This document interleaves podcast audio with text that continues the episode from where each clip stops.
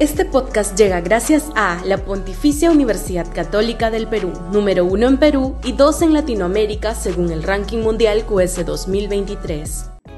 Este podcast llega gracias a Grupo Pragda. Desarrollamos negocios para crear flujo de efectivo y patrimonio para nuestros asociados.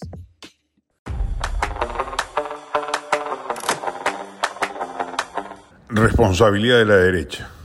Gran parte del desasosiego generalizado de la ciudadanía, puesto de manifiesto en la encuesta de Ipsos que revela que el 75% de peruanos considera que estamos empeorando, se debe a razones psicológicas, como señalamos en nuestra columna de ayer.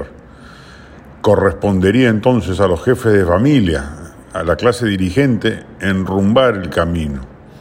En esa línea interpretativa se debe exigir de nuestras élites y dirigencias la recuperación de una perspectiva futura, de una mirada país que aliente las expectativas de que la cosa no viene para peor, aun cuando si no se desalinean los astros políticos, todo apunta a que el hoyo se haga más grande.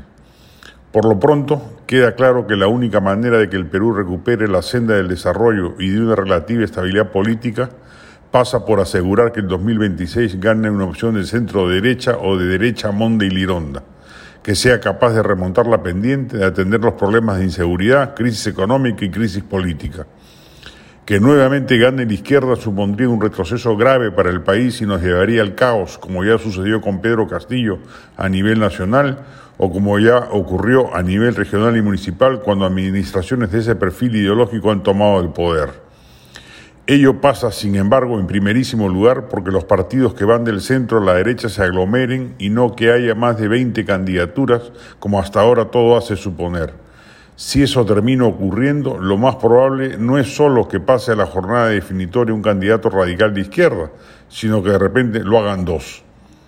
El Perú sigue siendo un país mayoritariamente centrista y derechista, más que izquierdista, como corroboran las regulares mediciones que efectúan Ipsos y el IEP. Debería haber, pues, terreno fértil para el sembrío de planteamientos ideológicos de ese perfil. Pero si la derecha se aconchaba con el establishment, como viene sucediendo respecto del régimen de Dina Boluarte, y a la par se desperfila ideológicamente, parece tener miedo de decir lo que piensa, y lo que es peor, presenta una baraja tuburizada de candidatos, le tenderá la cama a quienes nunca más deberían ocupar el poder mientras no se modernicen y no reculen de ideas autoritarias y populistas.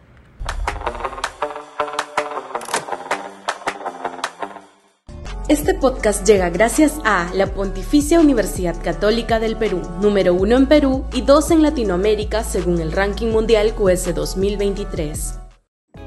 Este podcast llega gracias a Grupo Pragda. Desarrollamos negocios para crear flujo de efectivo y patrimonio para nuestros asociados.